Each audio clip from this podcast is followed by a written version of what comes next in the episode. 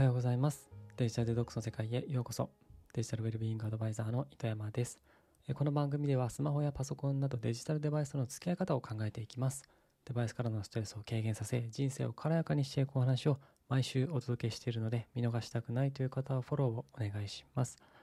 はい。いや、最近ですね、糸山、まあ、みんながどんな判断基準で、え物を買っているのか、どういう価値観で、物を買っているのかっていうのがですね、気になっておりまして、まあ、例えばなんですけれども、あなたは今使っている財布、これどういった判断基準で、えー今も愛用を使っているのでしょうか。えー僕が今愛用しているですね、財布は、えー三つ三つ折りの財布で、こうパカッと開けたらですね、小銭をスライドして入れれるようになってるんですよ。えっ、と、100円と50円と 10, 10円と500円か。がこう、縦にこう並んでいる感じで、そこにスライドして1枚1枚コインを刺していくような形になってて、もう三つ折りの財布をパッと開けた瞬間に小銭がいくら入ってるのかっていうのが一目でわかると。で、まあ三つ折りなんでどうしてもお札は曲がってしまうっていうデメリットあるんですけども、やっぱり小さいので持ち運びしやすいっていうところがあります。で、まあ、僕が一番今大事にしてるのはこの持ち運びのしやすさですね。コンパクトで、えーしっかりとポケットの中にスッと収まってくれるかどうかっていうところが、あまあ一つ判断基準でこれを、えー買って使ってるわけなんですけど、いかがですか？あなたはどんな財布を使っていて、なんでそれを使っているのか。なんかこれをね、えー考えてみると自分自身の価値観も、あ自分ってこういう価値観で物、こういう判断基準で物を買ってたんだって、まあ気づいて面白いかと思うので、ぜひ考えてみてください。はい。ということで、今回のテーマなんですけれども、正しいアニメやドラマの視聴方法という、えーお話をしていければと思います。そもそもあなたはアニメだったりドラマ見てますかね？と、ま、糸山家ではですね、Amazon プライムも Netflix も契約していて、ま、よくアニメもドラマも、そして映画も見ているんですけれども、まあ、最近見たアニメですと、初めの一歩ですかね。あの、ボクシング漫画の、あの、原作のボクシング漫画で、それがアニメにもなって、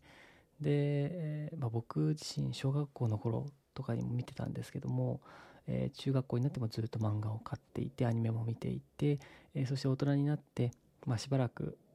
初めの一歩から離れていたんですけどもまた改めてですね最近時間ができたので見始めていると。ちなみにこの初めの一歩まだ終わっていないと思いますずっと漫画が出てもう今100巻超えてるんじゃないかなっていうのを見てたりするわけなんですけどあなたは見てますか？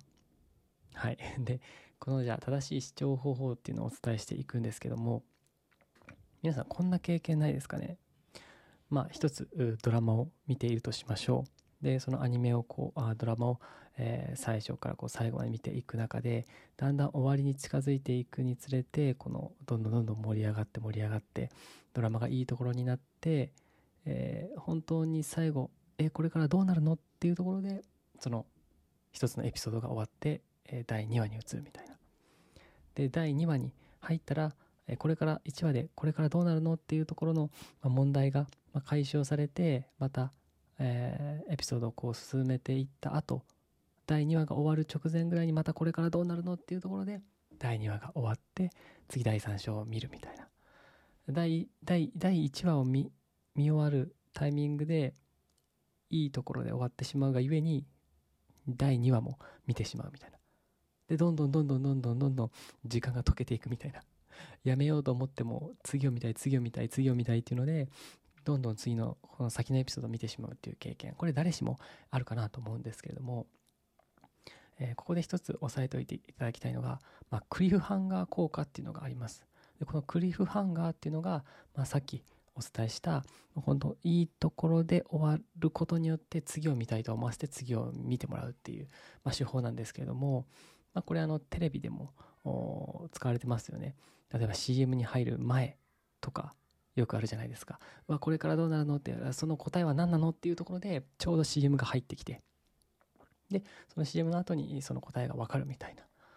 まあ企業もね、この CM を見てもらいたい。そしてこの CM の後も自分の番組をずっと見続けてもらいたいと思っているわけなので、まあそういうふうに作られているんですけれども、まあ、このクリフハンガーをしっかりと理解した上で、じゃあどうやってえー、見ていけばいいのか、えー、時間を溶かされずに、正しくそのメディアと付き合っていけばいいのかっていう話をしたいと思うんですけれども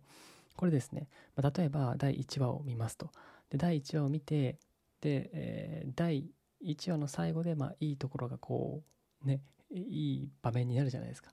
であこれからどうなるのっていうので続きは第2話ってなって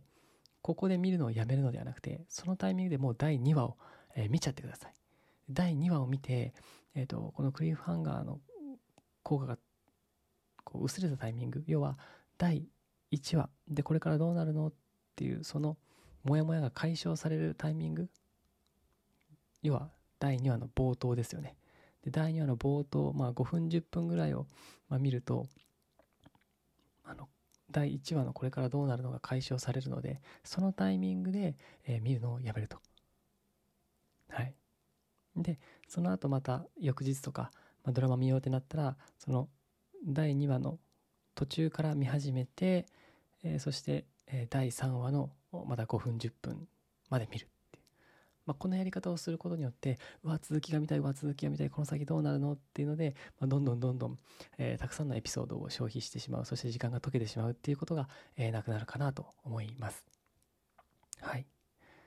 ということで、えー、今回はですね、えー、正しいアニメやドラマの視聴方法ということで、まこのクリフハンガーに対する対策っていうのをお伝えしました。はい。まあ、ぜひですね、あなたも今日からあ、まあ、もし気が向いたらですね、このやり方使ってみてはいかがでしょうか。まあ、自分でね、まあ、この今日は第1話しか見ないんだ今日は、えー、絶対何があってもこの2話までしか見ないんだって決めてそこでやめれてる人は全然問題ないと思うんですけども、まあ、やめれないんだっていう方はですね是非、今回の話生かしていただければなと思っておりますはいえー、この番組ではあなたからの質問や感想などお便りお待ちしております。番組詳細欄にあるお便りフォームからお寄せください。ユーデミーに期間限定で無料のデジタルデトックス講座も出しているので気になる方は覗いてみてください。各種リンクはこの下の説明欄に記載しています。それでは今日はこの辺でまた来週会いましょう。